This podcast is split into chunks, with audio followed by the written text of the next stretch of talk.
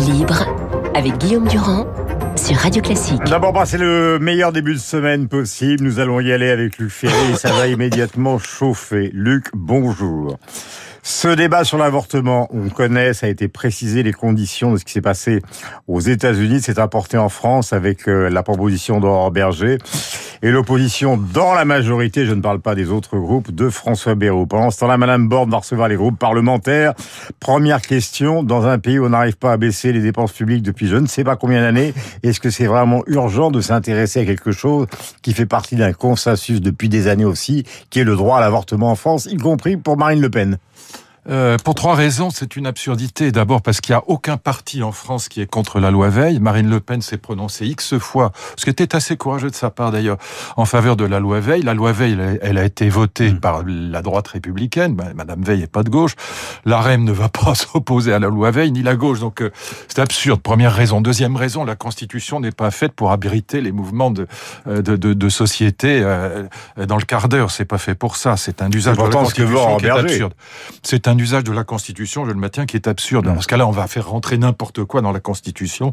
Elle n'est pas faite pour ça. Et troisièmement, c'est assez indigne de se calquer constamment sur la politique américaine. Ça, c'est la position de François Bayrou. Mais il a raison une fois euh, n'est pas coutume, si je puis dire, parce que ça fait longtemps que je suis en désaccord avec lui, mais sur ce point, il a entièrement raison.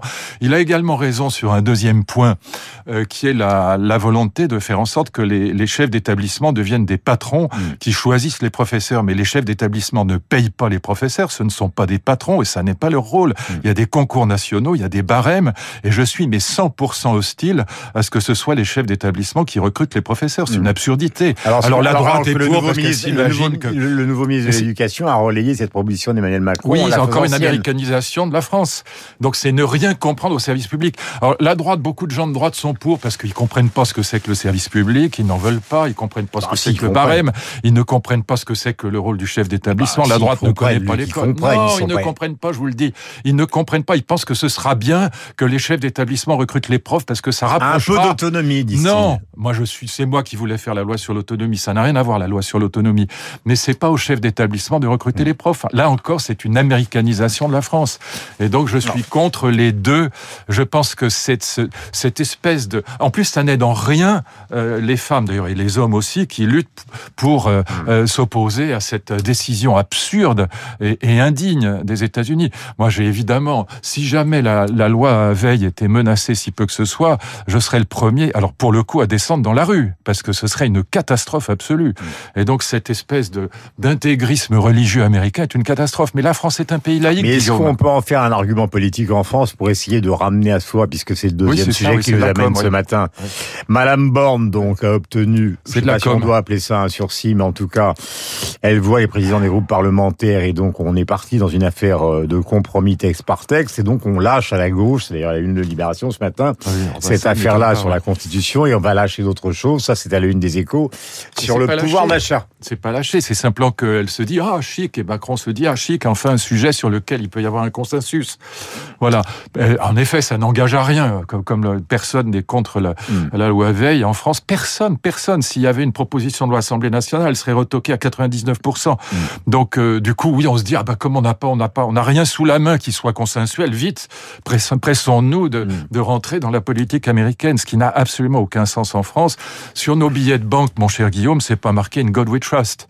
Euh, voilà, c'est pas la France est un pays laïque. La, France n'est pas menacée par l'Église. Est-ce que vous avez le sentiment, avec la pression de Bruno Le Maire sur les patrons qui leur demandent d'augmenter les salaires, puisqu'il est question donc très rapidement donc euh, dans le projet de loi qui sera rétroactif au 1er juillet, d'augmenter évidemment euh, les APL 3,5, la hausse des retraites euh, peut-être 4%, etc., etc., pour limiter à 1% euh, le repli du pouvoir d'achat. Est-ce que vous avez l'impression que ça, c'est un argument qui peut ramener les 44 députés qui manquent et que cherche désespérément le maire, le cornu et à gauche Véran tous les matins non, au téléphone? Non, je pense simplement que, étant donné l'état de l'Assemblée nationale, qui pour la première fois depuis les débuts de la Ve République peut retrouver un véritable le pouvoir, le gouvernement a bien compris que s'il commençait par la réforme des retraites, il prendrait un râteau euh, d'une grande envergure. Donc mm.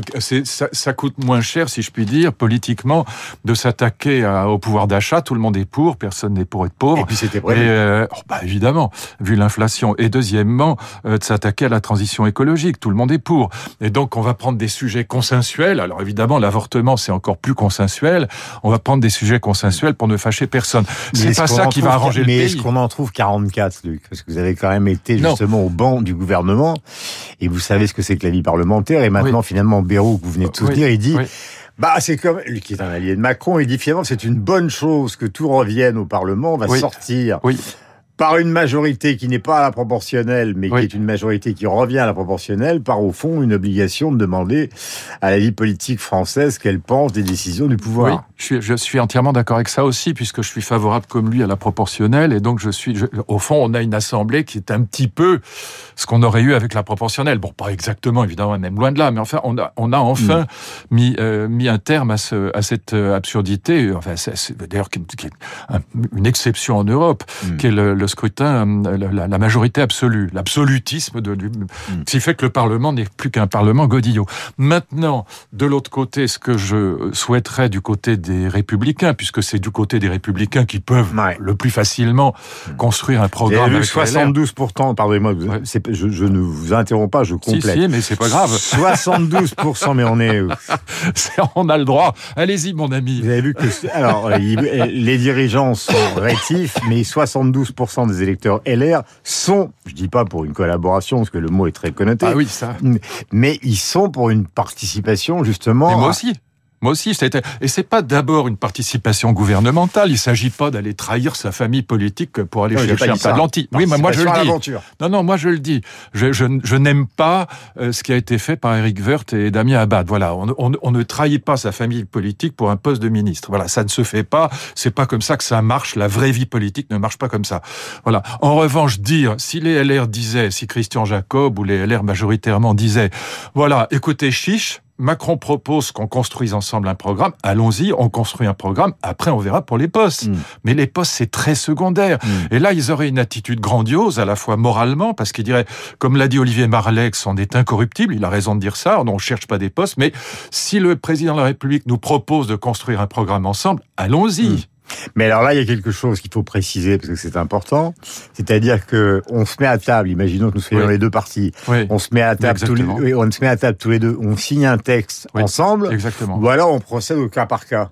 Non, on signe un texte ensemble parce que procéder au, cas par cas, ça, c'est pas, ça, ne sauve pas le pays. Pour sauver le pays aujourd'hui, pour faire en sorte que euh, e-, Emmanuel Macron, qui a une majorité très faible, pas simplement au Parlement, mais aussi dans la rue, elle est très faible sa majorité, son soutien est très faible, et en plus c'est un homme seul, très largement. Et donc pour que, pour sauver, si je puis dire, le pays aujourd'hui, vous disiez tout à l'heure, on n'est pas capable de réduire la dette, les déficits publics, etc. Bon, il faudrait, il faudrait proposer il faudrait proposer. il faudrait.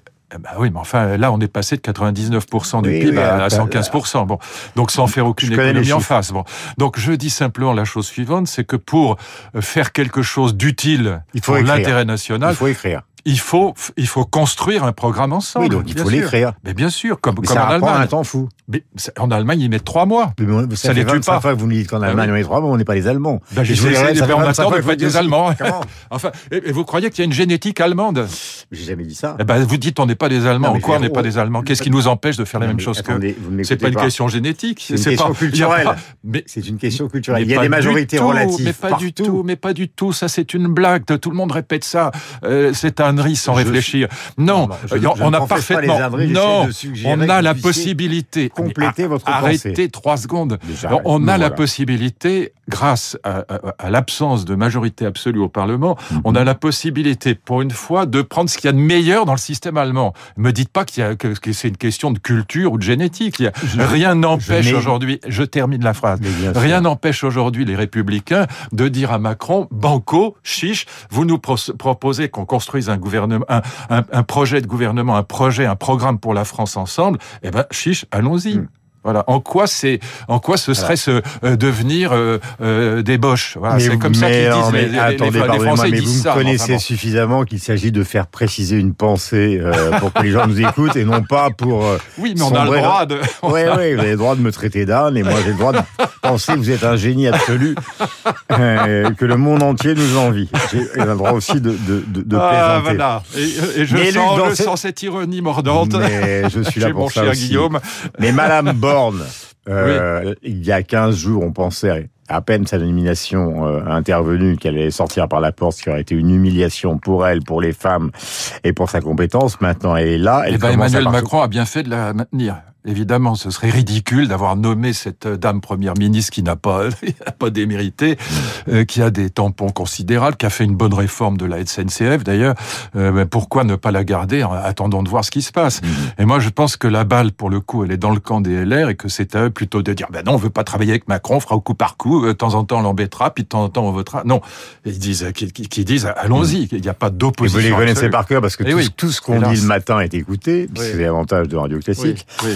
Euh, vous pensez qu'ils sont, puisque on Bah, a, 72% des électeurs oui, sont oui, pour. oui, oui, oui, non, Bah mais oui, est-ce que bah, vous pensez- les faire bouger. Non, mais on a entendu, et vous-même euh, Oui. l'avez dit aussi, que quand même la direction des LR pendant longtemps, ils ont pendant longtemps, depuis trois semaines et le résultat législatif, ils étaient quand même assez euh, hard contre le- toute idée justement de. euh, oui, de- parce que je suis désolé de le dire, mais euh, à sous l'égide de Christian Jacob, il n'y a pas une idée qui est sortie en cinq ans, pas une, rien, rien, rien, pas un programme, rien de, rien qui puisse euh, séduire qui que ce soit en France. Bon, il n'y a pas un programme qui est sorti, il n'y a pas une idée, Mhm. et donc euh, je suis désolé, mais on a, on a, on a une tête de série là dans ce, dans ce parti politique qui, qui, qui est pas capable, euh, d'ailleurs qui a été mis là précisément parce qu'il fait d'ombre à personne. Bon, donc il y a un moment où les 72% des lecteurs des LR qui disent bah oui, allons-y, travaillons avec euh, avec le gouvernement, construisons un programme, c'est le moment ou jamais d'y aller. Et ben que le parti les écoute. Hum, Vous rejoignez donc Pascal Perrineau, le Parisien, donc politologue Ah, bien connu. pas. Il n'y a qu'en France qu'on confond compromis et compromission. Exactement. Et puis on se souvient des cohabitations Mitterrand avec Chirac et Balladur, Chirac et Jospin, même si ça, s'est prolongé là, euh, justement, par des élections présidentielles. là, justement, ça pourrait être un cas de figure positif, Mm. et ça m'étonne pas que Pascal Perrineau euh, dise ça, parce que c'est quelqu'un pour qui j'ai beaucoup de Mm. d'estime et d'amitié. Vous savez qu'il faut toujours une chute dans une conversation. Il faut sentir la chute. Euh, nous avons parlé tout à l'heure de l'Ukraine. Euh, il y a un formidable livre de Stéphane Guégan qui travaille à Orsay, qui est un conservateur, Baudelaire, l'art contre l'ennui. Je sais que vous aimez beaucoup, évidemment, et la poésie et Baudelaire, et en général, évidemment, la culture et la musique que nous défendons sur Radio Classique. La déflagration Baudelaire dans l'histoire, euh, au fond, de la culture française, vous la définiriez comment? Moi, ce que j'aime chez Baudelaire, je vous réponds un peu à côté, mais ce que j'aime chez. Baudelaire, c'est une phrase que j'ai toujours adorée quand il dit euh, Un jour, j'ai compris que travailler était plus amusant que s'amuser. J'ai trouvé que c'était extrêmement sympathique de la part d'un poète comme lui, qui est évidemment génial. Mais cet éloge du travail chez Baudelaire, chez Victor Hugo aussi, cette époque où on fait Ah, l'éloge c'est du travail me plaît beaucoup. ouais. Ouais. Et la beauté bizarre. La beauté bizarre, Ouais. Vous savez très bien, vous savez très bien que j'adore la beauté bizarre jusqu'au moment où on passe de l'autre côté du cheval, c'est-à-dire du côté de cet art contemporain que vous adorez et moi un peu moins que vous. Voilà.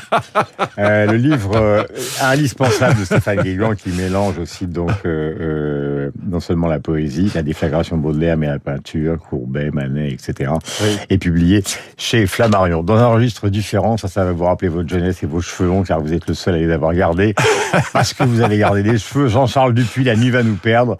Beaucoup de presse autour de ce livre qui raconte l'histoire d'une boîte de nuit, le Bus Palladium, rue Ah, Fontaine, où habitait. André Breton, Eh oui. euh, qui n'allait pas au Bus Palladium. Moi, j'y Euh, suis allé aussi dans mon jeune temps, comme vous, Voilà. j'imagine. Écoutez du rock'n'roll.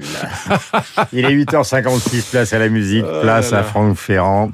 Voici Renaud Blanc. Luc, c'est toujours un plaisir d'être